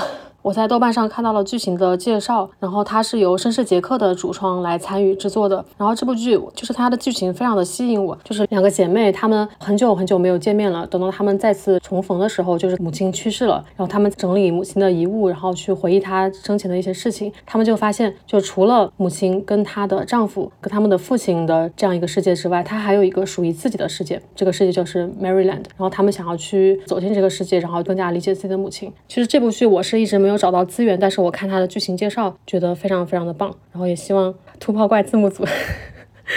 可以安排一下。还有一部剧叫做《特别行动母狮》，这部剧豆瓣评分好像是七点几，然后也是有比较大的争议。就是有些人会觉得它的剧情其实是有些问题的啊，确实看下来，因为它是一个特工剧嘛，然后它有一些逻辑不太通的地方啊。但是我觉得它在我这里是非常非常优秀的一部剧啊，因为它有一个点就是它是在一个特工题材里啊，用女性情感的力量去冲破了很多老套的宏大叙事，我觉得这点非常难得。不管是在好莱坞的叙事里啊，还是在所有的类型里，我觉得这种都是非常非常少见的。女主她是一个美国 CIA 的特工，她的任务是要去。刺杀一个中东的石油大亨，然后去接近他的女儿。然后她是被她的前男友家暴过，然后心里有阴影。然后她参军之后，其实想的就是我去执行命令就行了，不要去想一些，其实相当于把自己培养成了一个战争兵器的感觉啊。但是在接触的过程当中，那个石油大亨的女儿就不仅是治愈了他过去的阴影，然后他们之间还产生了很多超越身份、超越阶级、超越立场的爱。呃，非常非常打动我，而且故事的最后，呃，女主她虽然还是完成了刺杀任务，但是她回去给上级复命的时候，然后她的上级就是妮可基德曼演的，说我杀了一个老头，就是他那天晚上杀他的时候，老头只穿着一个裤衩儿，然后在他面前手无寸铁，还给了他一根冰淇淋。他就说他的女儿怀孕了，等到孩子长大之后，知道自己的爷爷被美国人暗杀了。我觉得这种仇恨可能会继续延续下去。包括它里面还有讲到，就是关于刺杀任务，白宫和就是那些官方，他们自己也是有非常非常多利益的博弈。CIA 是希望杀他，但是接到了更高级的任务，就说啊要放弃这个任务啊，理由是如果这个石油大亨死了，那么很多在地下的这种石油交易就会提到正常的渠道来，那么国际石油的价格可能就会下跌。他们考虑到的是。这个，那么就会影响我们的利益，就希望他们去放弃这件事情。就关于高层的这些权益的博弈，这部剧里讲到了很多。但是其实女主她其实都是跟这些她都是接触不到的，她也不是非常能够天然的就去理解呃战争和平啊、家国大义啊这些很宏大的概念。她最后她去理解了这件事情，完全是从自我成长，从身为女性的生命经验去出发的。她感受到了这一切非常非常的荒谬，这个仇恨的循环非常非常的荒谬。从这一点出发，然后去颠覆了英雄主义和家国叙。是，我觉得这一类题材其实过去强调的都是以男性为主导的，要去当一个英雄呀，去拯救我们的国家呀，或者是去维护世界和平啊。我觉得这些表达就是在这部剧里被颠覆了。我觉得这是一种非常非常女性主义的表达。哎，那他为什么是叫特别行动母狮吗？母狮应该是他这个行动的代号。哦，是他们这个组织的名字，就他们 CIA 就是培养了这么一个小队，全部都是女性啊。他们觉得就是因为有的任务就是女性身份去执行会更加容易，嗯，然后他们会对他们做一些非常非常严酷的训练选拔。这个这个剧的前面也有展现，对女主然后做了很多身体的测试，她通过了非常非常多可怕的考验，但是她最后却就在一点上差点就崩溃了，就是并不是身体的折磨，而是讲到她过去被男友家暴的那些经历，就是这个对她的身心伤害反而是更。更大的。然后我们聊女性的情感，就当然不能不聊女性友谊。其实我们在前面男女谈恋爱的时候也讲到了这一点，就是女性友谊，我觉得还是太少太少了。然后我今年看到的最打动人的女性友谊，就是在日剧《重启人生》里。是的。这部剧其实，因为大家看过太多太多的重启人生了，就是一般都是要去拯救世界，干个大事儿。但是这部剧里，他并不是要去做多么大的作为，他每次都只是改变了一点点啊，包括帮助他的老师呃洗脱性骚扰的罪名，然后帮助老师的老公防止他出轨，然后就很多很多这种小的事情，然后帮助他爷爷给他爷爷换药，然后防止他就吃错药，然后最后去世，就这种小事。然后他其实每一次都是在重复一个非常非常平淡的点，都是一些日常的情节。而且他其实重启人生，他的最终目的并不是要拯救世界，而是要去拯救他的朋友，他的两个朋友啊，或者说是为了拯救朋友而顺带当了一回英雄。嗯，然后他们拯救完了之后，又立马辞职回家了。然后几个朋友就是一起回到了家乡，重复之前的平淡的日常。他们最后四个老太太就是一起在养老院里快乐的走完了人生的最后一段，对，特别特别美好的结结局。然后再重生成为了四只鸽子。然后看完这个剧，下意识的每次走在街上看见电线杆就开始找鸽子，找到鸽子之后就开始数有没有刚好四个四只并列站在一起的。是，我还觉得有一个很很小的细节，就他每次开始重启人生之后，不是在小学的时候。时候都会交换那个贴纸嘛，嗯，我真的就会立刻想到自己小时候也在跟自己的童年玩伴去玩这个贴纸。是，它有很多这种情节，包括他们一起在 KTV 里 K 歌的时候，这个场景重复了很多次啊，包括他们在餐厅里吃下午茶的时候，就它很多都是这种非常非常日常的场景。然后它这部剧的台词，我觉得值得很多编剧都来学习一下，就是我很少能够在一部剧里看到真实世界的好朋友之间会发生的对话。就是因为我看到太多剧里，你会觉得哦，他们说的这个话就是被精心设计出来的台词，他甚至会故意弄一点你可以截图的金句发到网上的那种。对，但这部剧里，我觉得你应该截不出什么金句，嗯，不像 他真的就是现实生活里会说的那些。你是想说不像百年玉二，动不动就是每分钟都有金句，是把我名字给练出来。然后我还非常喜欢这部剧里马美和真理他们两个来世相认的时候，两个小孩儿嗯做出了那个相认的手势啊，那一幕就两个人都在笑，我觉得非常非常感人。然后还有一幕是马美轮回的最后一世。他们坐在餐厅里聊天的时候，看到了另外两个好朋友走进来。但是在这一世里，他们其实已经十五年没有相见了，因为他们为了要拯救这两个女孩，就决定从小开始就非常非常用功的读书，然后因此而失去了很多和童年朋友玩乐的时间，然后就成为了两个学霸，然后最终才能去成为那两个朋友坐上的那趟飞机的机长，嗯，阻止这趟飞行，去拯救他们啊！因为这件事情，他们童年之后就十五年就再也没有相见过了。但是他们在他们自己的记忆里。就是他们是非常非常命运相互紧密关联的朋友，然后他们看他们走进来的时候，就内心开始打鼓，说，哎，好想跟他们说话，但是又不太敢，感觉现在已经不太熟悉了。然后最终他们终于鼓起勇气，就邀请他们一起坐下来。其实你看到那两个朋友的反应也很有意思，就是 就是学渣遇见学霸那种反应，说，哎，怎么会邀请我们？好久没有见面了，说没想到还记得我们，但他们也是犹豫了一下，就同意坐下来了。然后那一刻，马美和真理，你看他们那种非常非常如释重负的大笑，那一刻我每次看的时候都非常非常感动，而且印象非常深的这两处其实都是非常快乐的场景，其实，但他就是做的很细腻，嗯，我觉得这种友情的刻画还是太少了。对，以往的很多剧，女性的聚在一起，比如说像《欲望都市》这样的剧，大家可能聚在一起讨论最多的还是男性感情生活，但是真实的女性的朋友的相聚，其实大家。可以聊的事情有很多吧？是。然后我们前面聊了很多关于女性的反抗、女性的成长、女性的情感、女性友谊。最后我们来到女性的实现。写到这一趴时，其实我脑子里蹦出来的就是“力量”这两个字。然后今年其实我们也是对女性的力量有了更加新的认知。过去我们会说要有性感的身体、性感的大脑，然后现在我们也会强调女性需要有强健的四肢，要去保护自己，这些都是我们需要去追求的。然后我们也看到了，当然也看到了很多关于啊绝对力量会碾压你的这种类似的说法。那么想要问一下，如果女性掌控了绝对力量，会发生什么呢？就要提到啊刚刚说到的《The Power》力量这部剧。这部剧其实，当女性拥有了这个超能力，拥有了这个电击能力之后，马上全球男女的境遇和地位就发生了巨大的变动啊，并且它是以很多很多视角去呈现这件事情的。包括有一个逃离自己的原生家庭，然后来到修道院的一个少女，然后还有一个想要向父亲复仇的一个女孩，还有一个刚刚提到的西雅图的市长和他的女儿，以及一个东南欧国家的总统夫人，以及一个尼日利亚的记者和他同行的一个沙特女孩。其实这几个选角，我觉得非常非常的巧妙，因为它其实覆盖了非常非常多的地区，然后覆盖了很多很多的阶层，比如说市长这条线。他其实主要做的就是要关于超能力这件事情，我要去做一些政治斗争，嗯，做一些话语权的争夺，是不是要立法啊之类的？对，我要去立法，就是去保护这件事情，让它合法化。比如说记者和沙特女孩这条线，就主要是记录了，呃，因为中东地区长久被压迫的这些女性，她们终于拥有了一个可以保卫自己的武器，她们要去争取这个自由，争取这个革命。然后修道院的少女呢，她其实这条线也非常有意思，就是她接收到了这个神谕啊，她觉得是神谕给了她这个力量啊，就让这个故事其实增加了很多宗教的元素。就是她其实想要把这件事情变成一个超能力神兽这样一种感觉，这个是上帝赐予你的一种力量。啊，所以我觉得第二季有可能会接着这个来讲，就是引出一个新宗教，让这个对让这个神域少女变成一个宗教领袖啊，有可能会有这样的叙事。其实最开始我看的时候，包括它的豆瓣译名啊，《电击少女》啊，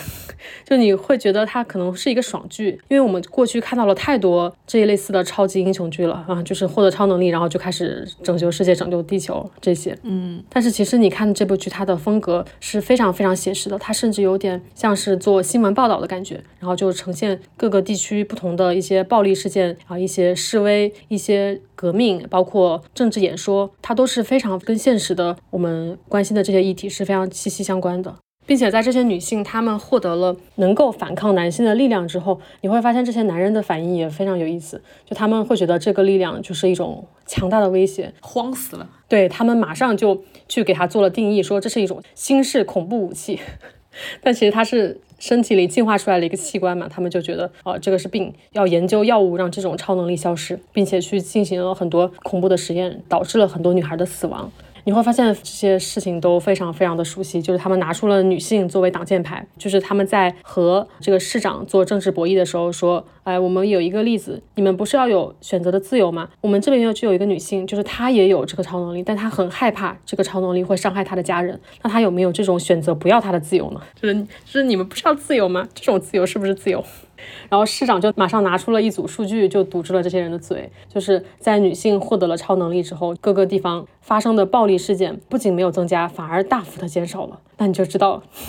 这些暴力事件的罪魁祸首到底是谁？就是，所以说我觉得获得力量其实并不是意味着说要去成为超级英雄，要去拯救世界，因为这些依然是非常非常男性主体的叙事啊。我觉得女性其实还是要去更多的去开发一些属于自己的叙事。我觉得 The Power 就带了一个很好的头。The Power 它其实这个力量，这个电击的力量，从视觉体感上来讲还是非常的强大。然后真的不一样，这部剧我们应该上半年的时候播客节目里面也有提到过，带有一点点喜。喜剧的元素吧，所以他的这个超能力的日常更加的平民化。我看的时候，我很喜欢他们其中的一个超能力，就是他会读心术，然后他读出你对面这个人的。真实想法之后，会把这个真实想法用音乐的形式播放出来。嗯，也就是说，只要这个 BGM 一响，你心里面在想什么，你就没有办法欺骗任何人。就你可能骗别人说你现在是高兴的，但是这个时候你的 BGM 是一首非常悲伤的歌，那其实就说明你真实的呃心情是非常的难受。这样子，我觉得这个就是非常的巧妙。这也是为什么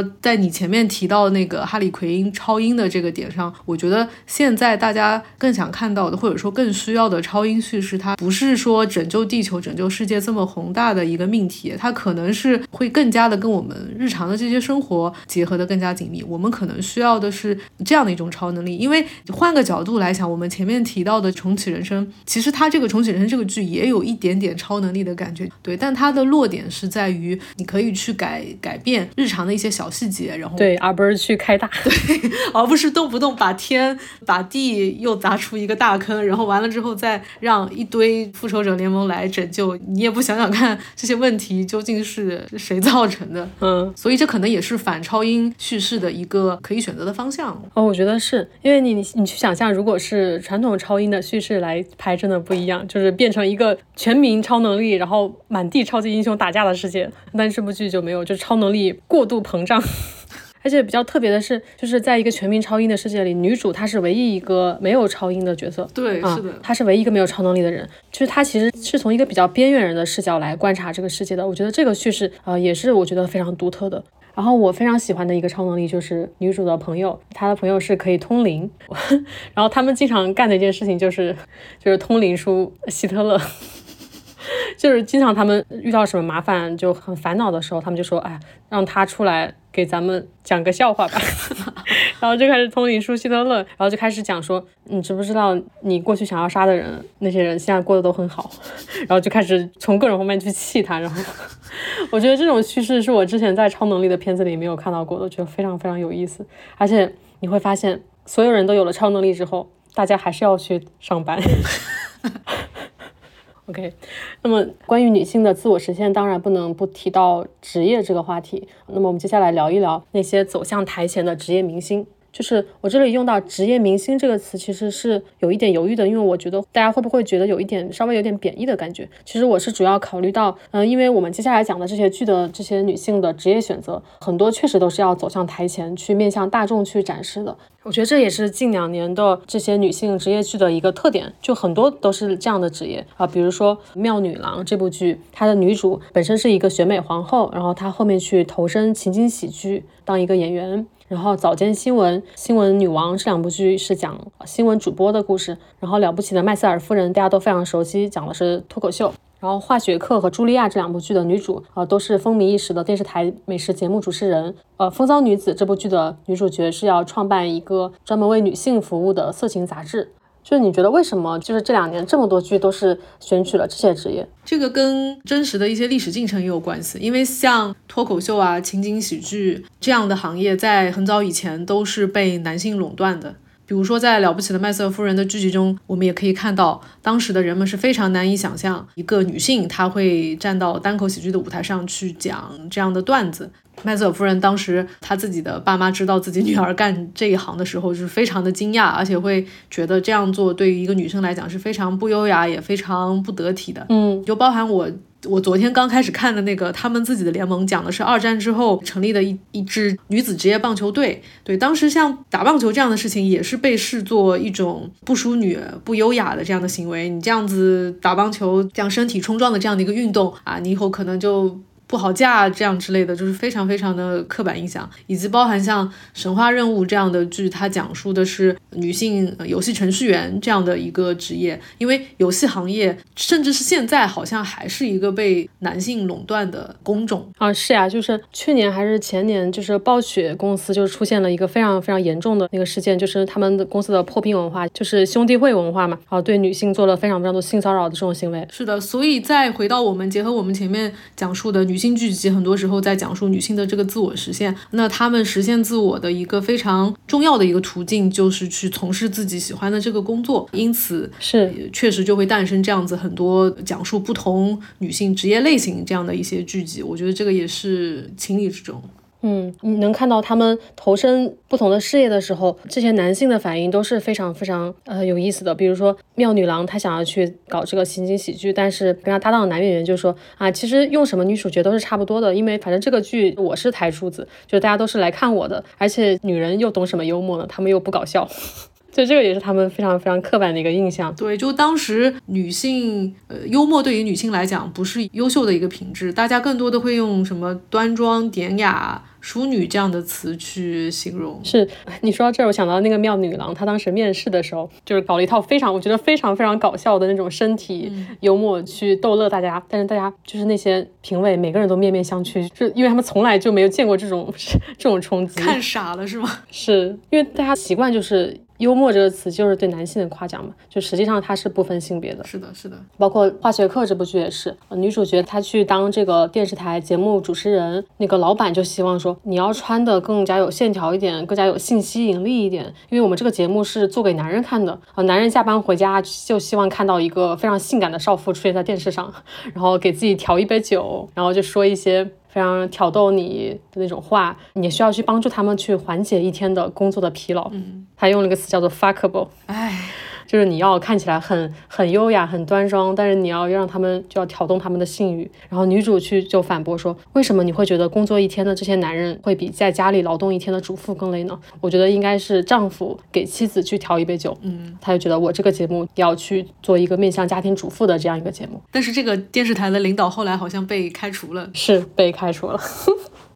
哦，其实说到女性的职业剧，我觉得近两年有个词被反复的提出来，就是大女主。是的。就是大女主剧，我觉得我们刚刚提到这些剧，我觉得是不能够用大女主剧来形容的。嗯，我觉得现在我们越来越会排斥大女主剧的一个原因，就是因为它很多剧，它就是把它的矛盾其实是规避掉了，它并没有去面对真实世界的矛盾。就是女性作为这个主角，最后去走到了一个高位，披荆斩棘一路上，但是你会发现这些事情如果对应到现实中，它并不会，它可能第一集就死掉了。嗯，而且他们很多时候大女主的剧，它是在倡导。一个女性角色，她要变得非常的优秀，变得非常的强大。你只有变成强者才可以。他们有一个潜在的心理预设，想要去树立一个成功女性的标杆。是的，而且现在我觉得很多人其实就想看到一个这种专注搞事业线的一个女主，她最好是没有任何家庭啊，没有任何的感情线。他们希望看到一个女性，她的身份跟任何的亲缘关系、性缘关系都没有纠葛。我觉得这个跟我们现在资本主义的发展是非常非常息息相关的，就是会塑造更多的精英成功女性这种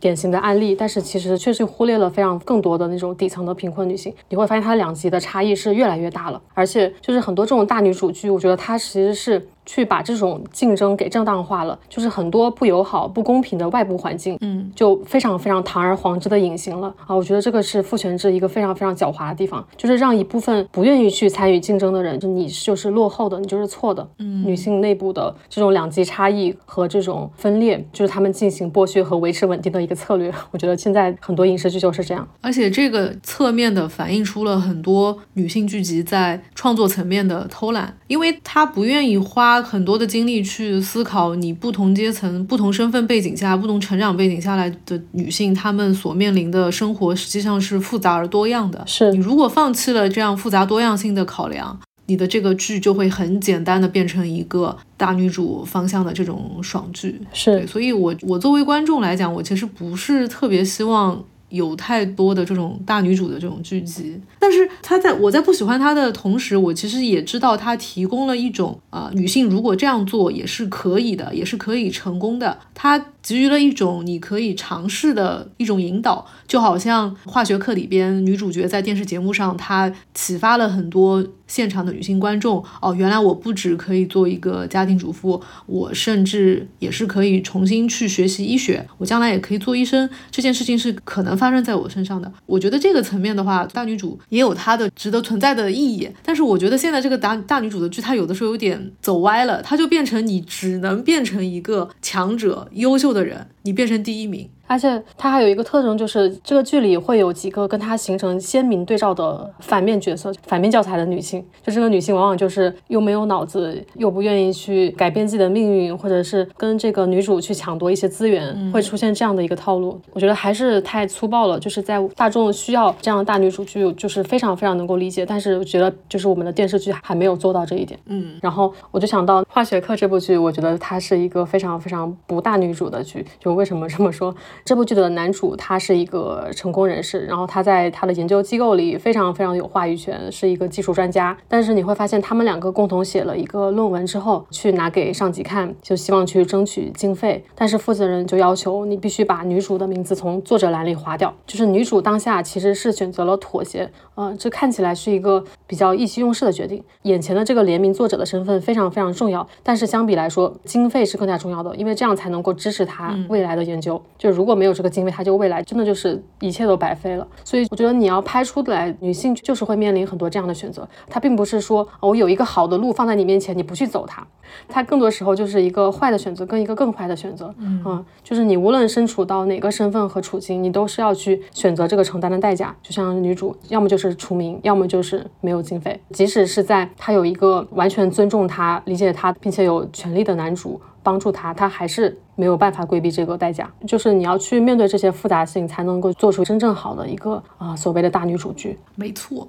，OK。那么以上就是我们对于二零二三年女性主义剧集的观察。嗯，总结二零二三年，我们看到了很多女性为主体的犯罪惊悚片，由女性主导的一些类型片的新叙事，对好莱坞传统的一些颠覆，包括女权议题、性别对立、政治正确这些时代议题被拿到了台面上讲。我们还看到了很多比较不错的男女感情线之外的一些女女感情线，看到了更多真实世界的女性情感，看到了非常打动人的女性友谊，然后还看到了。女性用各种各样不同的方式来自我实现，我们也从这些剧里获得了非常非常多的共情和力量。我们将这些剧整理在了一个豆列里，点开 Show Notes 即可跳转到豆瓣。呃，也希望大家在评论区踊跃的分享你今年喜欢的剧集或是喜欢的女性角色。呃，那么重启。